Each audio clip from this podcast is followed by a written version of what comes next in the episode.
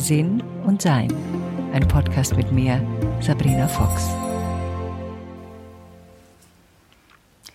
Channeling. In Trance gehen. Das Wort habt ihr wahrscheinlich schon mal gehört. Äh, Leute, die channeln oder die in Trance gehen. Ich gehöre nicht dazu, wollte ich gleich äh, von Anfang an sagen. Ähm, ich wollte aber gerne mal erklären oder erzählen, wie ich das so empfinde und wie ich dazu kam, dass ich mich mit dem Thema so ein bisschen auskenne und äh, ja, viel Zeit auch damit verbracht habe. Channeling ist etwas, was es schon, glaube ich, was schon seit Ewigkeiten gibt, so alt wie die Menschheit ist. Ähm, in vielen Religionen gibt es Erzählungen von jemandem, der in Trance gegangen ist und dann Wesen durch ihn sprachen, sei es im positiven Sinne, sei es, dass sie in irgendeiner Form besessen waren oder sei es, dass es eine, äh, ja, eine psychische Krankheit ist. Also da gibt es verschiedene Möglichkeiten und Ansichten dazu. Als ich zum ersten Mal von Channeling hörte, das war vor ja, gut 30 Jahren, da hat jemand, ähm, doch eine Freundin von mir erzählt, dass er Engel channelt und dass ich das doch mal ausprobieren soll. Und ihr seht vielleicht auch oder hört gleich, am Anfang dachte ich mir, nee, also bei aller Liebe. also, von, also, das muss irgendwie ein Schmarrn sein, wie wir in Bayern sagen würden. Ich konnte mir das überhaupt nicht vorstellen, was das denn soll. War aber trotzdem neugierig genug um das einfach mal auszuprobieren. Und diese Frau, die ähm, in Trance ging, so wie sie sagte, in Trance ging, hat also mir über mein Leben bzw. meine äh, Zukunft und meine ja, Aufgaben oder was immer, wie immer man das nennen will, mir Informationen gegeben. Die haben, da haben jetzt nicht viel da in mir geklingelt das hörte ich mir so an, habe aber auch brav die Hausaufgaben gemacht dazu. Ich habe mich dann sehr schnell äh, von, davon getrennt, weil ich gemerkt habe, dass es in der Persönlichkeit Herausforderungen gab. Also zum Beispiel, wenn ich über andere Bücher sprach, dann wurde das sofort abgewehrt. Und also nur das, was sie gesagt hat, war das Richtige und man durfte also nirgendwo anders mehr hingehen oder sich irgendwie informieren. Und das war mir Gott sei Dank immer schon sehr suspekt und da habe ich mich dann auch Gott sei Dank immer schnell zurückgezogen. Dann hatte ich das mal eine Zeit lang wieder gelassen, weil es auch in meinem Leben keinen großen Unterschied gemacht hatte, meine erste Erfahrung. Und ähm, ich sowieso grundsätzlich Sachen zwar mit Interesse anschaue, aber doch so mit einem, glaube ich, ganz gesunden Zögern. Also ich springe nicht auf jeden Zug auf, der sich da mir auftut. Und meine Erfahrungen durch Channeling haben das dann auch bewiesen, dass das ganz gut ist, wenn man da aufpasst. Danach hatte ich ähm, eines meiner tiefsten Erlebnisse das hängt damit zusammen, dass mein Onkel, wie ich ein kleines Mädchen war, mich äh, Zarathustra mein Weib nannte. Also mein Onkel kommt aus der Oberpfalz, ähm, der hat Limonaden hergestellt, also hat sich mit philosophischen oder geschichtlichen oder mit spirituellen Themen, soweit ich das mitbekommen habe, nicht wirklich beschäftigt. Und äh, deshalb war diese Spitznamensgebung für mich schon ein bisschen ungewöhnlich. Aber ich habe da jetzt auch nicht groß nachgefragt. Ich war 8, 9, 10, 11, 12. Das hat man halt einfach so hingenommen. Später, da war ich dann mittlerweile schon 31, nach meiner ersten Channeling-Erfahrung, hatte ich einen Masseur, der hat mich massiert und der erzählte mir von seiner neuen Freundin und dass die jemanden channelt, das war mir da schon ein bisschen mehr vertraut und die channelt eine Persönlichkeit, die sich Zarathustra nennt. Und dann bin ich so hochgeschossen aus, diesem, aus dieser Massageliege und sagte, da muss ich hin. Und dann sagte er zu mir, äh, ja, das wird aber schwierig, weil die hat eine lange Warteliste und da muss man einfach viel Zeit mitbringen. Und sage ich, das ist mir egal, ich warte, aber frag sie mal. Ja, sie war jetzt zufällig auch äh, in Los Angeles, wo ich damals lebte. Und äh, dann rief er mich abends an und sagt, du pass auf, du hast morgen um 10 einen Termin. Und dann bin ich dahin. Mein Englisch war jetzt auch nicht so besonders gut. Also zwei Drittel davon habe ich vielleicht nicht wirklich verstanden. Gott sei Dank durfte man das damals aufnehmen und darf man heute meistens auch, dass ich mir das nochmal anhören konnte. Und wie ich da in diesen Raum kam, war diese Person, das war meine spätere Freundin, auch Jacqueline Snyder, schon in Trance und da saß mir also dieses Wesen gegenüber, das ich auch als Frau damals noch nicht gesehen hatte und er später merkte, dass es einen enormen Unterschied gab, nicht nur in der Sprache, sondern auch in der Farbe der Augen zum Beispiel. Und am Ende dieses Gesprächs, das wir hatten, lehnte äh, Zarathustra im Körper von Jackie sich vorwärts und sagte zu mir, das haben wir doch gut gemacht mit deinem Onkel. Und das war so ein Punkt, wo ich gedacht habe, wow. Also es wusste natürlich niemand in Amerika, weder mein Mann noch sonst irgendwas. Das war damals eine kleine Geschichte, äh, als junges Mädchen so genannt zu werden. Das hat mich habe ich jetzt niemandem groß mitgeteilt. Und das war so der erste Moment, wo ich gedacht habe, mm, wow, da, wenn das, wenn das so lange über so weite Strecken so weit vorausgeplant ist, dann ist das schon interessant. Das will ich mir mal genauer anschauen. Ich blieb eine Schülerin von Zarathustra und bin immer noch eine Schülerin von Zarathustra. Ähm, auch als Jackie starb, ähm, Ende der 90er Jahre, dann war es eben die Aufgabe, äh, Kontakt aufzunehmen ohne die Unterstützung eines Channels. Und das ist eigentlich die, der hauptsächliche Grund für äh, Channeling oder warum man sich dazu hingezogen fühlt, ist zu erkennen, dass diese Möglichkeit des wirklich intimen ähm, Seelenaustausches jedem von uns zur Verfügung steht. Manchmal hilft es natürlich, wenn es durch jemand anders passiert, weil es durch unseren Verstand nicht so beeinflusst werden kann. Aber trotz allem ähm, gibt es natürlich da, wie in allen Berufungen oder Berufen, solche, die gut, also gu gute Lehrer sind und solche, die es eben nicht sind. Ich habe im Laufe der Zeit festgestellt, relativ früh eigentlich festgestellt, dass es immer auch auf das Gefäß ankommt. Also derjenige, der channelt, ist nicht nur ein Gefäß, sondern durch seine ähm, Begabung ist er in der Lage, und das ist etwas, was ich zum Beispiel ähm, so nicht beherrsche, den Körper komplett aus dem Körper rauszugehen und ihn jemand anderem zu überlassen. Für mich ist es ein heiliger Prozess, für manche ist es das nicht.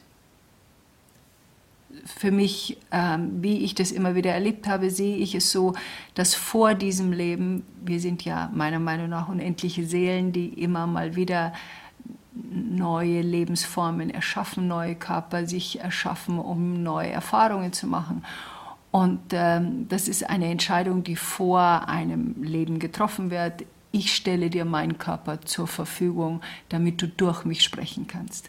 Das heißt, man muss in der Lage sein, sich komplett zurückzuziehen. Mein, mein Seelenfreund L.D. Thompson, der Solano channelt, hat ähm, das mal so beschrieben, dass er auf den, auf den Grund seines Seins, also auf den Grund seines Sees gehen muss und Solano quasi von oben reinkommt und er nicht nach oben gehen darf. Weil in dem Moment, wo er nach oben geht, verfärbt er die reine Information, die kommt. Also das ist ein Teil. Für mich ist es auch manchmal so, dass, dass diese Person, die da ihren Körper zur Verfügung stellt, auch eine große eigene Klarheit haben muss. Je sauberer, so nenne ich das jetzt mal, das, das Gefäß ist, also je sauberer das Wesen ist, das bereit ist, den Körper zu verlassen, also das Bewusstsein aus dem Körper rauszuziehen, desto sauberer ist die Information. Ein Beispiel. Angenommen, jemand hatte schon mal einen schweren Verkehrsunfall und hat deswegen etwas noch nicht geheilt, was Autos, was Verkehr, was dieses Drama dieses Verkehrsunfalls ist.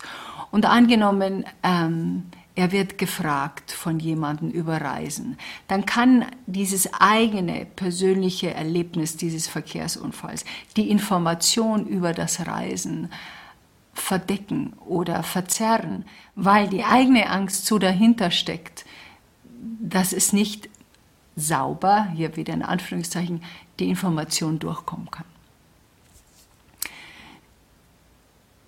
Es gibt zwei Arten von Channeling, nenne ich das jetzt mal. Eine ist, jemand channelt für jemand anderen. Das heißt, Person X stellt sich zur Verfügung, der channelt ein bestimmtes Wesen, das nicht in Körperform ist und stellt sich zur Verfügung, jemand anderem Fragen zu beantworten. Das finde ich eine, sehr, eine Position, die sehr viel Verantwortung verlangt, weil nämlich oft das, was durch das Channeling durchkommt, nicht immer wirklich sorgfältig betrachtet wird. Manchmal gehen wir davon aus, wenn jemand sagt, er channelt XY oder er channelt einen Engel oder er channelt, also da gibt es ja alle möglichen Channel-Formen, ähm, dass dann jemand sagt, ach, wenn das von so und so kommt, dann muss das ja alles wahr sein. Und wie gesagt, wenn die, dieses Wesen, das sich dafür zur Verfügung stellt, nicht klar ist, dann ist die Information auch nicht mehr klar. Also es gilt immer bei allem, was durch jemand anders kommt, eine enorme Aufmerksamkeit an den Tag zu legen. Ist das auch wahr? Spüre ich das als wahr? Habe ich das Gefühl, da kommt wirklich eine gescheite Information rüber oder ist es, ich nenne das einfach so, so bla bla, also wir sind alle eins und wenn du glücklich bist, ist deine Welt zufrieden und du musst alle Leute lieben.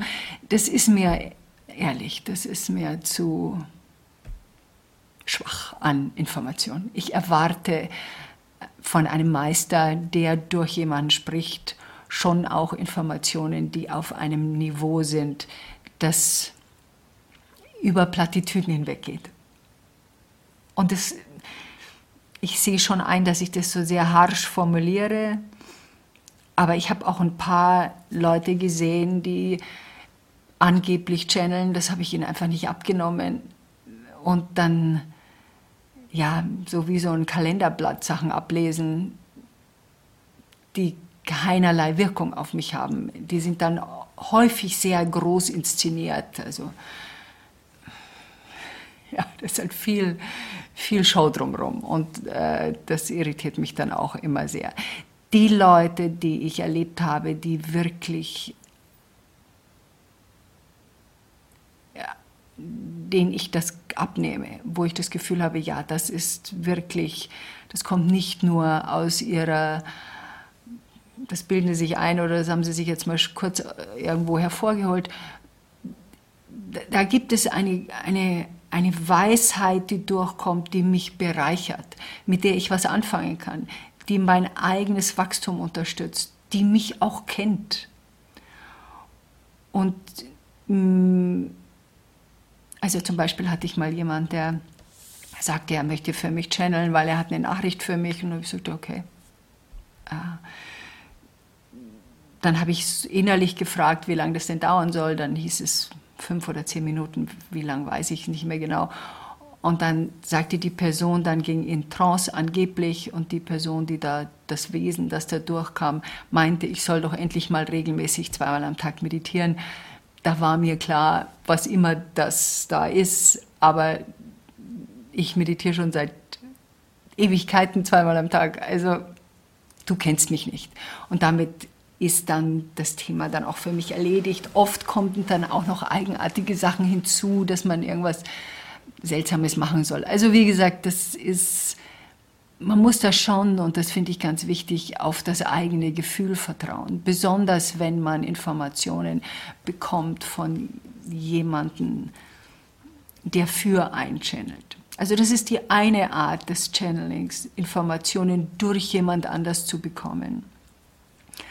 Und ähm, die andere Art ist, diese Information natürlich selbst zu bekommen. Selbst bedeutet schlichtweg in Stille zu gehen und sich selbst zu fragen. Das ist eine, eine Meditationstechnik, das heißt, wir gehen in uns selbst und erlauben uns als Seele zu erspüren, also den Verstand in die zweite Reihe zu setzen, wo er auch hingehört und im tiefsten unseres Seins wach zu bleiben und offen zu bleiben für Informationen, die da kommen. Das ist ein bisschen wie telefonieren. Also wenn ich eine Frage stelle an mich selbst als Seele in einer Meditation, dann warte ich auf eine Antwort. Ich suche keine Antwort. Ich warte, bis die Antwort kommt. Und die kommt immer. Je öfter wir das geübt haben, desto selbstverständlicher geht der Verstand in die zweite Reihe. Am Anfang dauert es noch ein bisschen, weil der Verstand dann, in dem Moment, wo wir eine Frage stellen, der Verstand dann meint, hm, hm, ich hätte aber da eine Idee. Der Verstand ist ja auch ganz nett, ich liebe ja auch meinen, aber wenn ich in diese Lage drunter will, wenn ich in diese Tiefe meiner Seele will, dann muss er still sein und das weiß er mittlerweile auch. Wir üben das gerne am Schluss, dann kannst du das so ein bisschen ausprobieren mit dir selbst, wenn du es nicht schon schon machst. Die Herausforderung besteht, das dann auch zu machen, was einem vorgeschlagen wird. Intuition, das ist ja verbunden, ob das jetzt aus der Tiefe meiner Seele kommt, ob das jetzt meine Intuition ist, wie immer wir das nennen wollen. Es ist dieselbe Quelle und aus derselben Quelle kommt die, das gleiche Wasser, also die gleiche Information. Die ist nicht unterschiedlich aus unterschiedlichen Quellen, zumindest ist das meine Erfahrung sondern es ist der Strom, ob ich den jetzt von der Steckdose oder von der Steckdose dahinter nehme, das ist der gleiche Strom, der da rauskommt. Für Leute, die selbst channeln, äh, gibt es verschiedene Herausforderungen. Einmal, wenn sie anfangen, so sauber wie möglich zu bleiben. Immer mal wieder passiert es leider, dass, ja, und das ist wie in vielen Dingen, wenn man bewundert wird für das, was man kann. Wenn es da so einen Kreis gibt, der näher ran möchte, dann werden Sachen für einen erledigt, dann findet man sich plötzlich besonders, dann fängt man an, das mehr zu genießen und das ist dann die Herausforderung, die jede Person hat, die jede menschliche, menschliches Wesen hat, wenn es eine gewisse Machtposition ist, was das einfach ist. Wenn man channelt und jemand kommt und hört einem zu, dass man das nicht ausnutzt und dass man trotzdem sauber bleibt. Also wenn nichts kommt, auch zu sagen, sorry, da kommt gerade nichts. Und nicht verzweifelt versuchen, irgendwas zu erfinden, weil da ist jetzt da schon mal gerade jemand da. Und sich natürlich auch bewusst zu sein, was man da tut und mit welcher Verantwortung man damit umgeht. Äh, gute Channels wissen das sehr wohl und äh, gehen großartig damit um und haben selbst natürlich auch als Mensch ihre eigenen Herausforderungen. Also das bedeutet nicht, dass jemand, der channelt, schon großartig fertig ist und äh, ja, keine Probleme mehr hat, sondern auch jemand, der channelt, geht ja durch seine menschlichen Herausforderungen.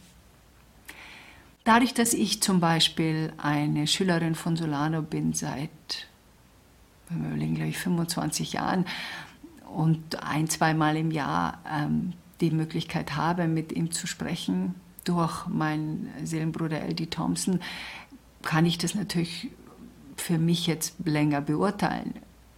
Ich weiß um die Information, die kam. Ich weiß um das Wachstum, das dadurch entstanden ist. Ich weiß um die Übungen, die mir geholfen haben ich weiß um die Klarheit, die da gekommen ist und deshalb ähm, maße ich mir an, das beurteilen zu können.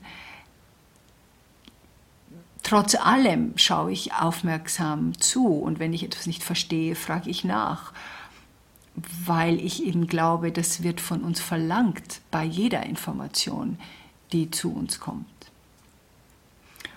Und dadurch, dass ich natürlich auch mit, mit LD befreundet bin und wir ein, eine sehr enge Verbindung miteinander haben, ist natürlich unser Wachstum, ja, das ist, äh, ja, das Familie. Und äh, wenn wir in so einer Art von Familie sind, in der spirituelles Wachstum die Nummer eins auf unserer Prioritätenliste ist, dann ist es natürlich schön, dass man sich da austauschen kann.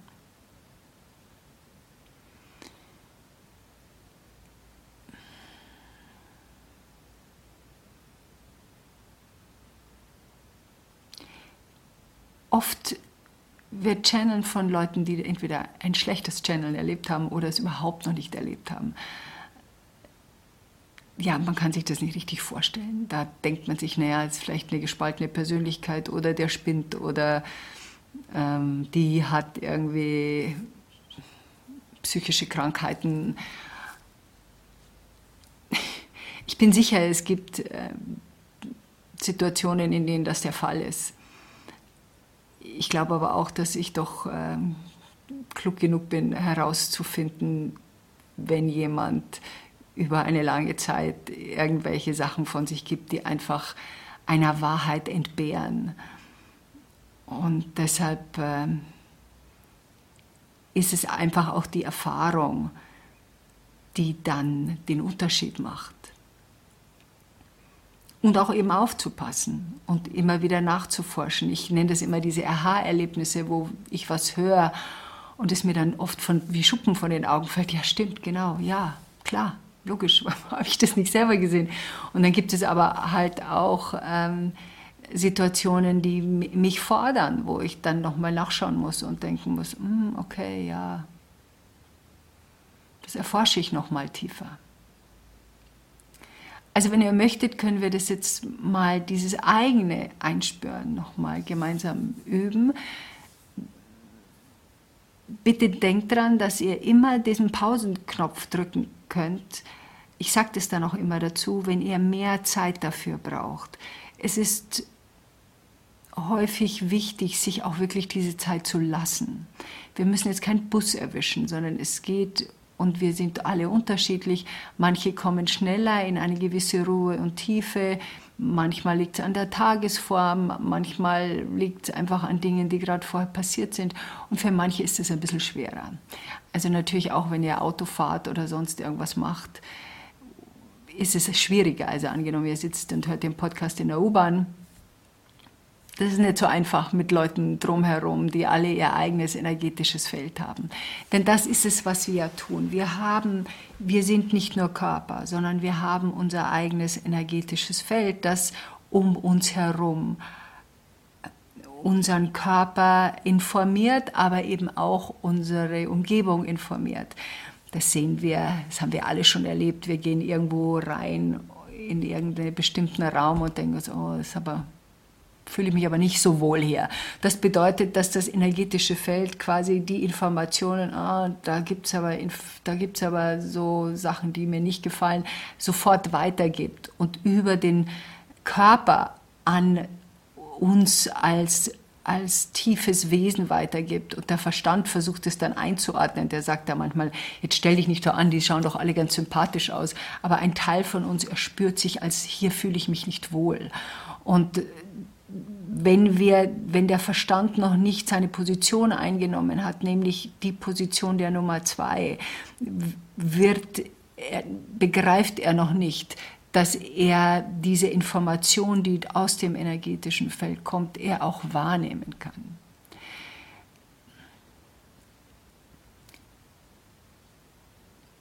Und nochmal, der Verstand ist eine wunderbare Informationsquelle, aber eben nur eine bestimmte. Das ist wie wenn ich ein etwas zeichnen will und habe nur ein Word-Dokument zur Verfügung. Da kann ich nicht gescheit zeichnen, da kann ich nicht gescheit Fotos bearbeiten, weil dafür ist dieses Programm nicht gedacht. Und unser Verstand ist ein Programm. Das ist zu einer bestimmten Art und Weise gedacht. Und Informationen kommen zu uns auf verschiedenen Ebenen. Und, und gerade diese energetische Ebene ist eine sehr faszinierende, weil wir erlauben uns zu erspüren, was zu uns kommt, statt zu denken, was zu uns kommt. Und gerade das Erspüren, was wir in vielen Dingen so schätzen, sei es wenn wir mit jemandem Liebe machen oder sei es, wenn wir eine Nähe erspüren, wenn wir uns miteinander austauschen oder halten, dann erspüren wir dieses Wohlfühlen. Und das ist auch nicht etwas, was durch den Verstand geht. Der Verstand kriegt es nur noch mit als Information, aber es wurde nicht generiert durch den Verstand, sondern es wurde generiert durch unseren Körper, durch unsere Haut, durch die Nähe, die entstanden ist, durch das, unseren Geruchssinn. Aber es wurde nicht generiert durch das drüber nachdenken. Und so versuchen wir jetzt, unseren Verstand erst einmal zu bitten, dass er in die zweite Reihe geht. Und das machen wir ganz einfach so, wie wir sagen. Also ich möchte euch bitten, die Augen zu schließen.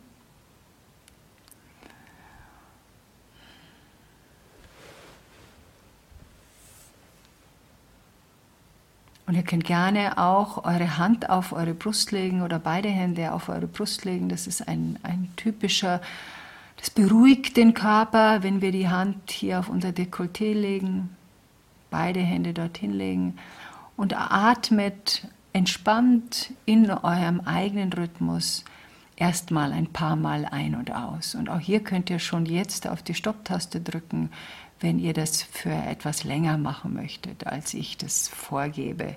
Bei mir sind es jetzt erstmal nur fünf oder sechs Atemzüge.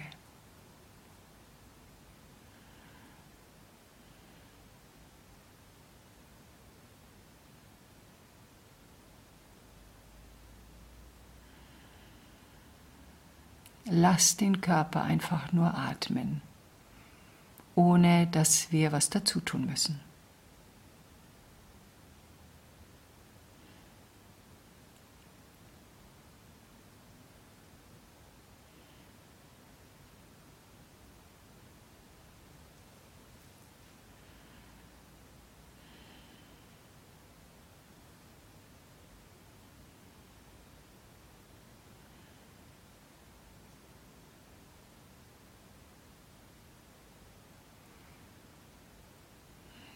Dann erlaub dir, deinen Verstand vorzustellen als ein Wesen, das sich vor dir zeigt, vor deinem inneren Auge. Und akzeptiere jedes Wesen, das da kommt.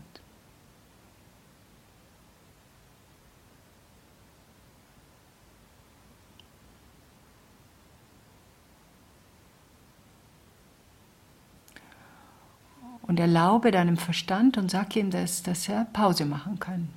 Wenn es als Tier kommt, darf es jetzt vielleicht äh, einfach nur sich irgendwo gemütlich hinlegen. Wenn es als anderes Wesen kommt oder sich als irgendetwas anderes zeigt, biete ihm oder ihr diesen Platz an zur Entspannung, was immer da hochkommt.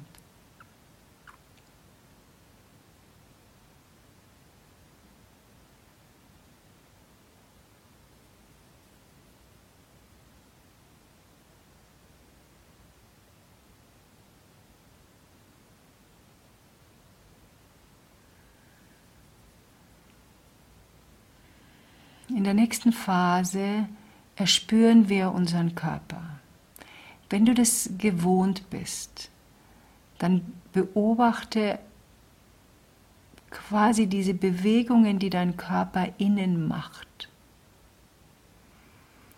Das mögen Kreise sein, für manche sind es Strudel, manche erspüren einen, den Herzschlag besonders stark, andere haben vielleicht irgendwo einen Schmerz, der sich da gerade zeigt. Bei wieder anderen ist es so ein, eine, eine, eine Bewegung, die durch den Körper geht, ein Fließen, das durch den Körper geht. Erlaube dir das einfach zu erforschen, wie ein Wissenschaftler durch ein Mikroskop etwas erforscht. Du schaust und beobachtest nur aufmerksam. Es gibt kein Ergebnis.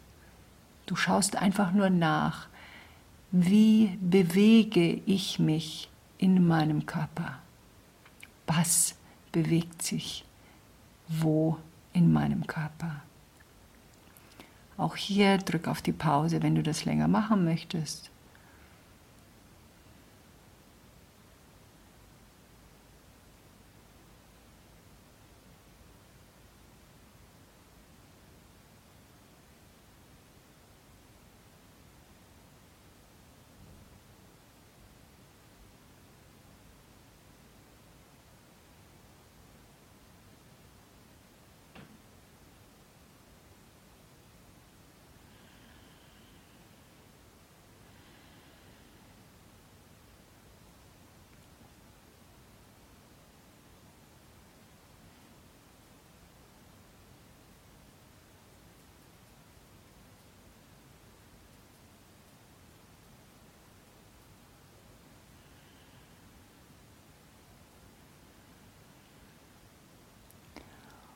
Und bleib in diesem Zustand des Wohlfühlens.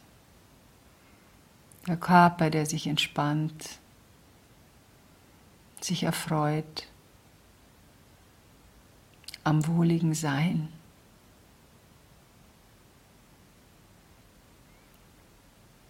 Und vielleicht hast du ja eine Frage, die dir gerade auf dem Herzen liegt. Irgendetwas, was du entscheiden musst oder möchtest. Irgendetwas, wo du gerne mehr Input haben möchtest. Dann gehen wir zum nächsten Schritt, also diese eigenes, das Erspüren des eigenen, der eigenen Weisheit. Wenn ich dich bitte, Erst dann bitte stell dir diese Frage und warte. Warte, was da kommt. Kommt da ein Satz hoch, ein Wort hoch? Gibt es ein Image, das hochkommt, ein Bild, das sich zeigt? Manchmal dauert es eine Weile, bis etwas kommt. Wir erinnern uns, der Verstand ruht, sondern du erlaubst dir zu schauen, was aus der Tiefe deines Seins nach in dein Bewusstsein kommt. Und das nimmst du einfach nur hin. Wenn du es nicht verstehst, frag nochmal nach. Ansonsten erlaubst du dir einfach dieses Gefühl des Hochkommens. Und es mag ziemlich lange dauern. Deshalb würde ich dir vorschlagen, auf jeden Fall jetzt die Pause-Taste zu drücken, nachdem du dir diese Frage gestellt hast. Also, hier kommt die Frage.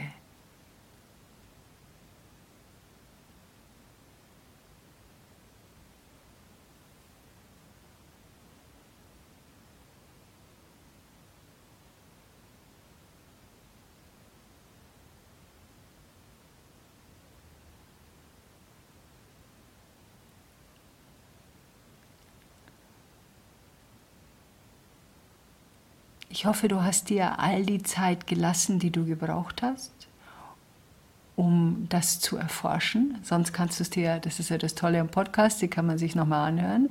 Sonst schaust dir nochmal an, hörst dir nochmal an. Diese Pause braucht es. Wenn wir diese Pause nicht lassen und versuchen, unser Verstand versucht, eine Antwort zu finden, dann verlassen wir das weite Feld unserer eigenen Weisheit, indem wir nur einen Aspekt, nämlich unseren Verstand, dazu einladen, eine Meinung dazu zu haben. Unser Verstand hat eine Meinung. Das ist, die ist auch oft brillant und auch sehr klug. Das heißt nicht, dass der Verstand nicht geschätzt wird als Informationsgeber, aber er ist nicht der einzige Informationsgeber. Je tiefer wir mit unserer Intuition in Kontakt kommen, desto selbstverständlicher werden wir Entscheidungen treffen. Und manchmal braucht es auch eine Zeit, bis eine Entscheidung da ist. Also jetzt die Frage, die du dir gestellt hast. Hast du eine Nachricht bekommen, eine Information bekommen? Sitz mit dieser Information. Und wenn du das Gefühl hast, das ist noch nicht alles, sitz nochmal mit dieser Information. Also geh nochmal in die Stille und sag, okay, das und das kam hoch was bedeutet das für mich? Was möchte ich damit, damit tun und machen? Und nimm den Verstand wieder dazu, sodass er wieder mitspielen darf. Mein Verstand hat über die Jahre verstanden, dass es uns allen besser geht, wenn wir auf die Intuition hören. Also wenn ich meinen Verstand bitte, in die zweite Reihe zu gehen, ah, weiß er, dass er dorthin gehört, er ist immer hinter meiner Seele, aber er ist auch stiller in der zweiten Reihe. Ich habe einen sehr lebhaften Verstand. Jemand, einer, der meint, er müsste alle äh, Sekunde füllen mit irgendwas. Und äh, deshalb ist es oft so, dass ich meinen Verstand bitte, ruhiger zu sein, stiller zu sein, sich auszuruhen. Mein Verstand zum Beispiel zeigt sich als Pferd. Das schicke ich zum Grasen. Sonst läuft es und galoppiert es wild durch die Botanik. Und diese inneren Bilder sind eine große ähm, Unterstützung für, für unseren Lebensweg. Und es gibt ja auch, nicht jeder sieht innere Bilder. Manche haben Worte, manche, manche erspüren ein klares Ja oder Nein. Also diese, diese intuitive Sprache zu erkennen und zu erleben, ist ja auch immer eine große Herausforderung. Ich wünsche euch von Herzen, dass äh, ihr das vielleicht äh, ähm, ganz interessant fandet und dass euch das etwas nützt und dass ihr das Gefühl habt, äh, wir können unsere eigene Weisheit jederzeit erreichen. Und niemand, niemand, niemand, niemand weiß so gut über unser eigenes Leben Bescheid wie wir selber. Und äh, als Seele und als Seelenhausaufgabe geht es darum, dass wir uns selbst und unsere Möglichkeiten der Information begreifen. Und dazu gibt es viele. Und diejenigen, die äh, fragen und neugierig sind, haben natürlich noch eine größere Auswahlmöglichkeit.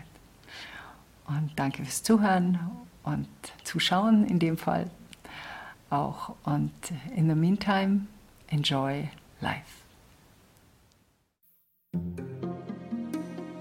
Weitere Informationen über Sabrina, ihre Bücher und Online-Kurse findest du auf sabrinafox.com und sinnsucher.de.